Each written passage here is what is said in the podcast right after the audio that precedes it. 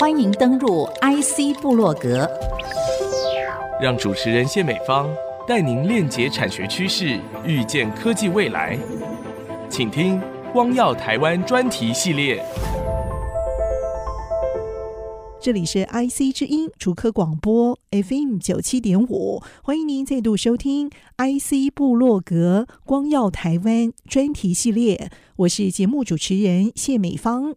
我们谈过了同步辐射研究中心的成立过程，也提到第一个同步辐射光、台湾光源的建立以及相关的发展原理。今天要继续聚焦来谈世界最亮的光源之一——新的台湾光子源。也让我们首先来听听两位诺贝尔奖得主李远哲先生和丁肇中先生是如何看待台湾光子源的诞生。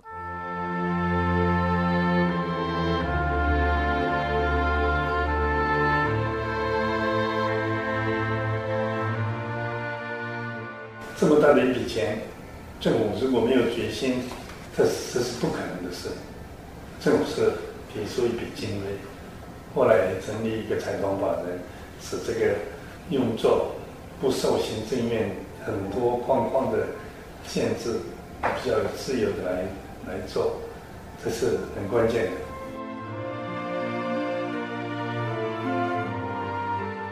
日常回来，我就感觉到能做出这个光是很值得骄傲的事情。今天已经说了，是世界上第一流的，做出世界上第一流的加速器。都是世界上第一流的仪器，是非常重要。更重要的是，利用这些加速器，走到人家没有走过的领域，发现新的东西。我认为这是最重要的。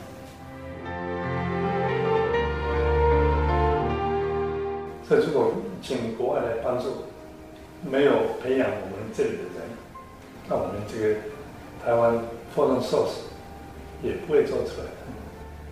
这里面其实。还有一个很关键的因素，我不能不提出来的，就是陈建德。陈建德，他从那个 Berkeley 回来的时候，在美国已经很有名了，但是他是做实验的，他真的是动手做实验的。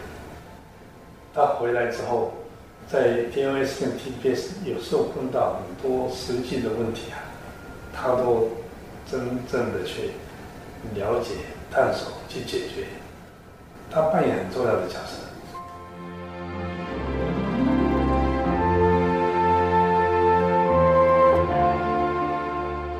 今天非常荣幸哦，不仅跟听众分享了丁肇中、李远哲两位大师的访谈内容，也同时邀请到了同步辐射中心的现任主任罗国辉主任，要为听众朋友来谈一谈台湾光子源的诞生。主任，欢迎您来。哦，谢谢美方主持人哦，还有爱惜之音的听众朋友，大家好。让我们话说从头哦，从一九九三年启用到二十一世纪初，台湾光源是国内独家的同步辐射光源。当时支持了哪些重要的研究？大约何时服务？渐趋饱和？哦，我大概是在一九九二年回到台湾，那第一个工作呢，就是加入了同步辐射的建造工作。那到现在大概二十几年。当时全球只有三座第三代的同步辐射，那台湾这一座呢，不仅是台湾的首座，也是亚洲的第一座。虽然在整个三座里面呢，我们的能量是最低的，周长也最小的，但是呢，麻雀虽小，五脏俱全，所有加速器该有的东西呢，啊，我们在这里全部都看得到。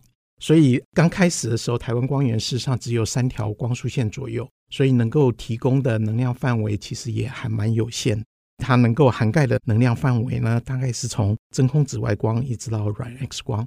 但是为了科研的需求、用户的需求，我们需要把光子的能量呢推到 X 光的区域，所以我们有第一座的移频磁铁，我们说 W 两百的移频磁铁呢装进了储存环里面，同时我们也在转弯磁铁。电子束刚要进入转弯磁铁的时候呢，用它比较弱的磁场呢，来产生了红外光。所以光源本身呢，它的能量呢也向下的延伸，也就是说往低能量的方向延伸。所以我们从低能量的光源一直到非常高能量的 X 光呢，在台湾光源这里呢，我们都可以提供或者是满足我们用户的基本需求。当然，从一九九三年到两千零四年中间呢。因为这个是台湾的第一个加速器，建造的团队不管是当初的经费的限制，或者是对于第三代同步辐射加速器有一些特质上并没有了解得很清楚。我想全世界的情况都还蛮类似的，所以在这个过程里面呢，加速器其实是一直在演化的。就台湾光源的部分，我们还是要回到学术的研究领域。所以，我能谱的部分呢，我们已经从红外光的部分一直延伸到 Hard X-ray。稍微举个例子，红外光的部分，那当初有一点点无心插柳柳成荫，因为有人要用，好吧，我们就建了。但是没想到呢，利用这一部分的光源呢。我们在考古上呢，有一个非常重要的发现，就是啊，有一位同仁呢，他刚好对于红外光非常的有兴趣，而且他的研究呢，大概也集中在红外光的部分。我们就建了一条这么一个还蛮简单的那个光束线，在这个能谱范围呢，他竟然对考古哈，尤其是恐龙的考古方面的研究呢，做出了一个重大的发现，因为他们到中国大陆取回啊恐龙的化石。然后经过细切以后呢，可以看到它的某些组织呢，或者是某些生化成分呢，实际上都还是保存得非常的良好。然后这一篇文章呢，也同时发表在全球顶尖的期刊，比如说 Nature，然后还上了封面。我想那时候呢，大家都非常的兴奋，因为当时全台湾所有的科学研究要上 Nature 封面是非常不容易的。然后全台湾这个是第一篇的研究，真的。基本科学的研究有时候是无心插柳柳成荫。在一九九三到两千零四年的中间呢，啊，我们为了提供给用户呢更高能量的光子呢，事实上我们在日本的 Spring A 我们也建了两条光束线。日本的 Spring A 它是全球最大的同步辐射光源，它的能量也是最高。所以那时候利用这个机会呢，我们也在那里建了两条光束线。那里面当然有前主任刘远忠主任的协助。那我们啊、有机会在那个地方呢建两条光束线，提供用户来使用。那所以呢，从这里面可以看到，就是说，虽然我们建了二十三条的光束线在那里，但是某种程度上，不管是我们可以出光的那个出光口啊、也全部都用光了，然后用户也是持续的成长。能量的部分跟光亮度的部分呢，还有某种程度上的欠缺，所以在这个时候，我想在不管是前主任陈建德主任，还有梁根山主任，还有张石林主任，后面这两位主任呢，他们是 X 光的用户，他们一直希望 X 光的部分呢，它的光的亮度能能够更高，好，能够更高。这个的话呢，在台湾光源呢，可能是比较没有办法满足他们的需求。所以在三位前主任的积极的推动之下呢，然后到董事会去报告，然后也因为台湾光源呢已经运转了十多年了，所以这个的确是一个很好的时机呢，重新再思考是不是应该有一个新的光源，然后提供用户更好的、更亮的光源来做这一件事情。这样子的一个迫切的需求需要被解决。那时候哪些关键人物就因此促成了新的台湾光子源的规划跟建立呢？台湾光源呢，它也建了二十三条的光束线，它的出光口呢全部都已经用光了。但是在台湾的科学界呢，持续的有更多的需求，不管光子能量的范围，还有光通量的范围，就是说它希望有更亮的光在 X 光的范围。那这种需求呢，事实上就被中心的几位前任的主任听到了。我想，当然有一个非常重要的推手，就是陈建的陈前主任。虽然他是做 Soft X-ray 光能谱的实验，但是他听到了，然后他对仪器的发展也非常执着的，所以他觉得啊，我们应该继续往前走。然后另外的两位前主任呢，一个是张石林跟梁根山。这两位前主任呢，实际上他们都是 X Query 的用户，所以他们的感受更深。他们是希望在他们的研究领域里面呢，啊，能够协助其他跟他相类似研究领域的学者专家呢，能够有更好的光源。所以在这个机会之下呢，他们就发想共同推动了台湾光子源的计划。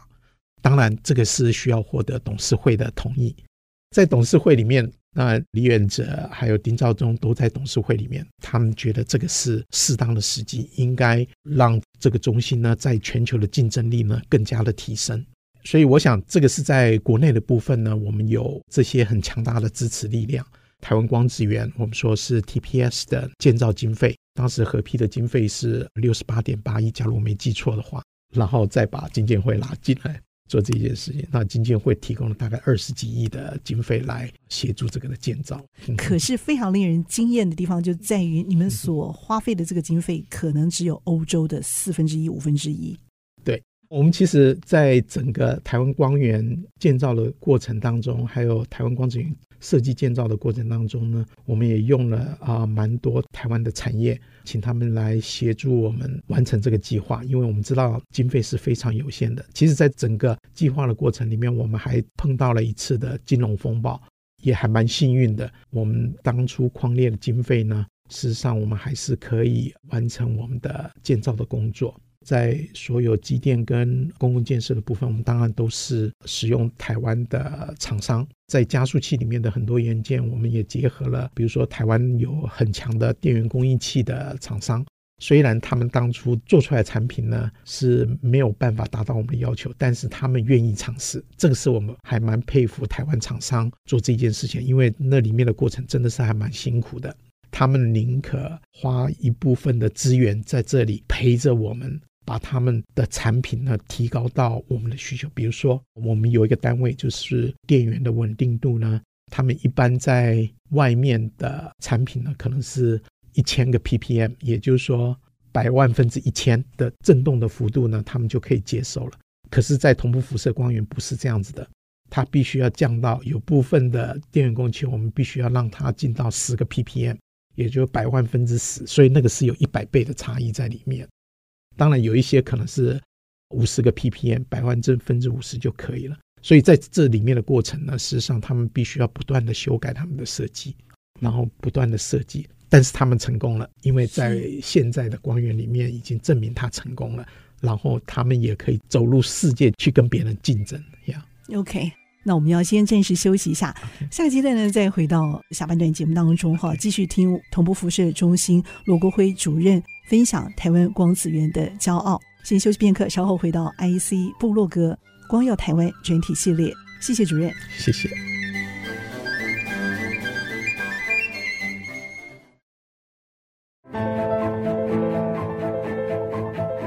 做基础科学很重要的是。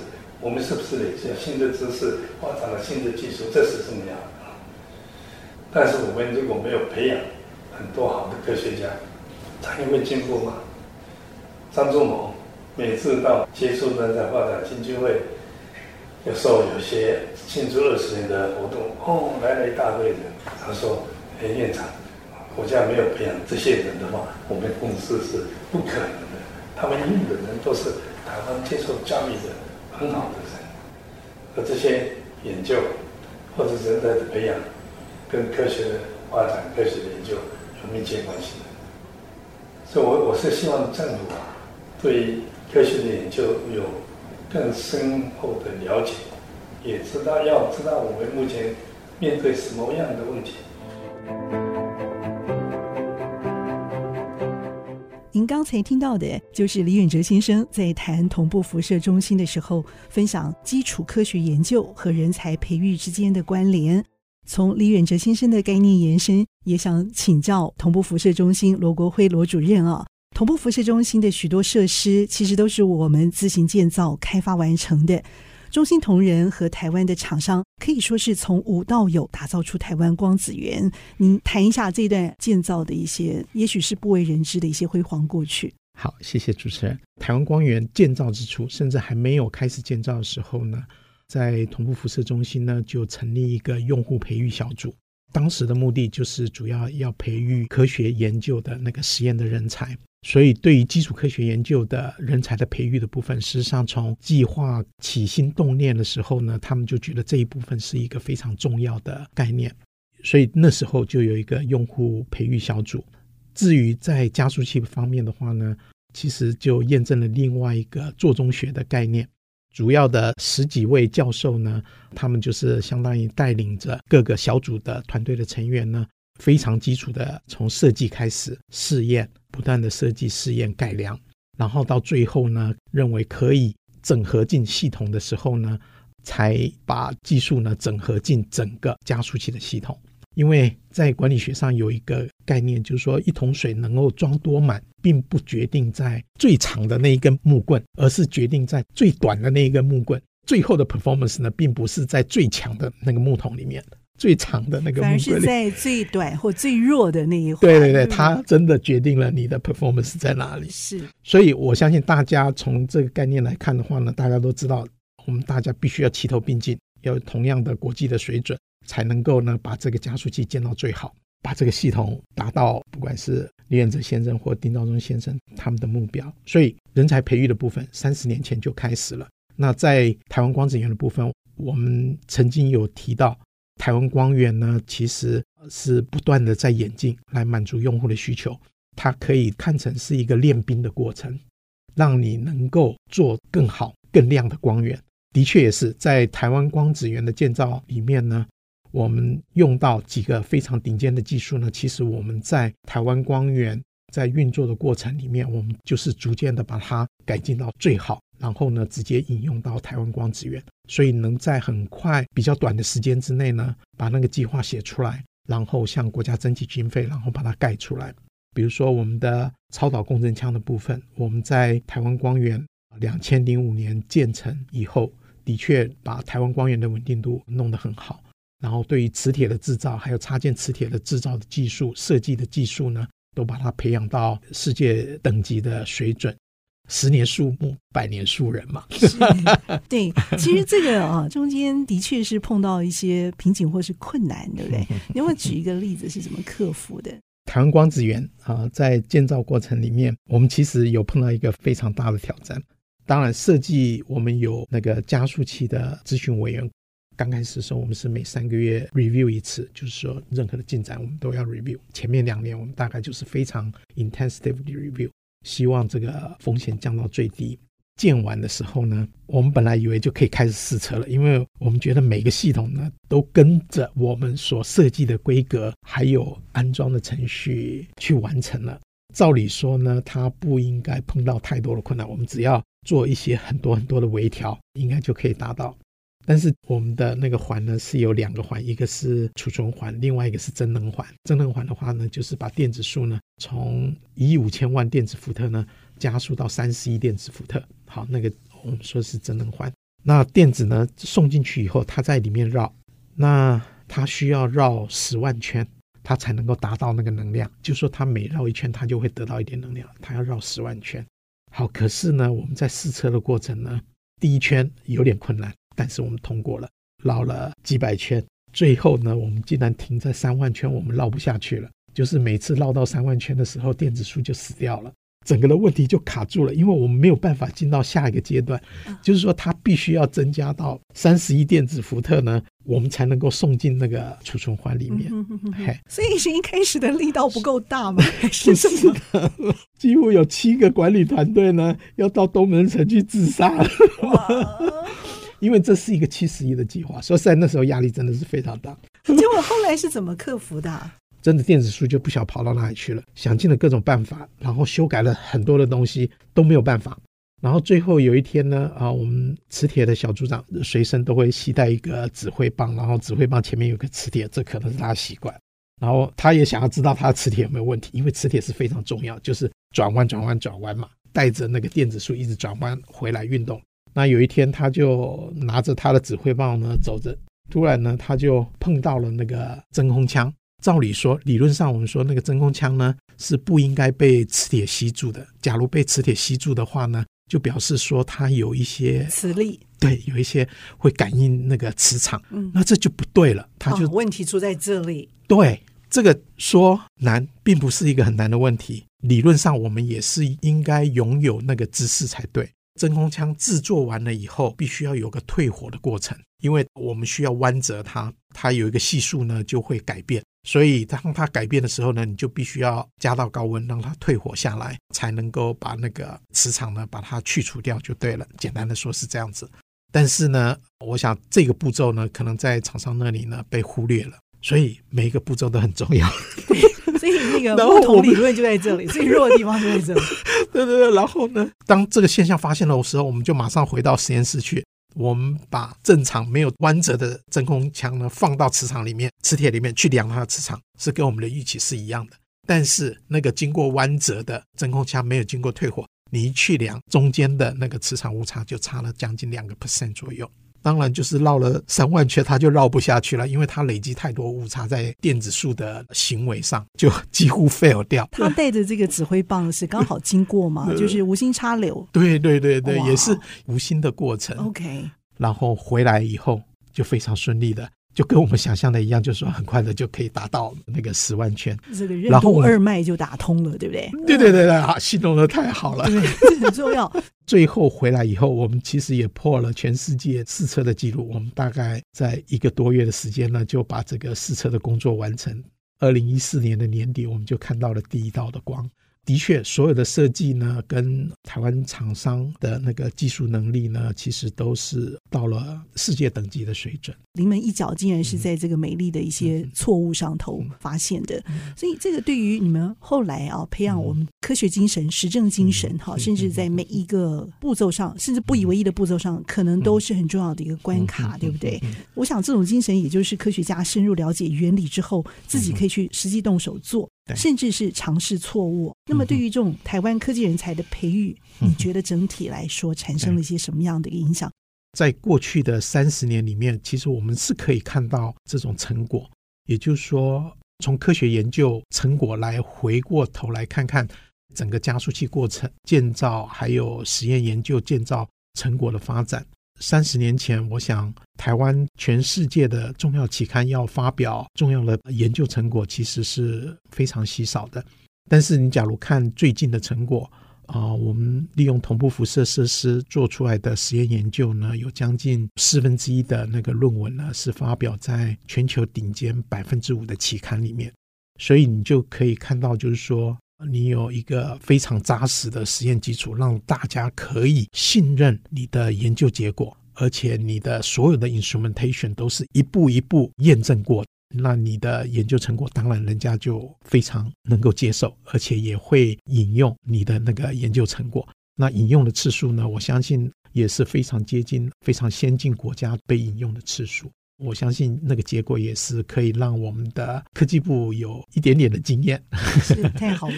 每一年大概可以执行两千个研究计划，那到同步的，我们说来来去去的人呢，大概有一万两千人次。那我们实体用户呢，大概也有将近两千人。对于产业的这一块呢，因为我们目前占的比例事实上是还偏低，但是我们在长城上是有一个计划，就是说。当我们把 TPS 的光束线呢，比如说盖到二十五条，也就是说，相当于把绝大部分的科学从 TS 搬到 TPS 的时候呢，我们有一个希望，就是把 TS 呢改成产业上的应用。虽然有人会觉得说，哎，它已经 run 了二十几年的仪器，你还具有竞争力吗？我们最近做了一个小小的 survey，就是说，它假如就同样能量的电子或是加速器来看的话呢，它的 performance 呢，在全球事实上还是排名前几名的，所以我们有机会做这件事情，但是我们需要花一些力气把这个产业应用的部分做好。我想我试图从就是说科学基础是一个根基，然后我们必须要根基扎稳了以后，我们再往前走。那也就是说，台湾光子源建好之后，我们会持续的努力产业的这一块。是太好了，令人期待哦。好，我们就要等到这个压轴的时候，一定要请到我们的伍罗主任啊，再拨冗，好不好？从这个光束当中走到我们的现实生活来 解惑，好，继续带我们看到这个我们的台湾光源对于我们产业未来发展愿景这一块的详细叙述。OK，非常期待。台湾光子源二零一六年正式启用，目前还是相当崭新，而且是先进的设备。那么接下来的几集节目当中，我们也将为您陆续介绍这个最亮的光源究竟帮我们看见了什么，有哪些非常突出的应用领域。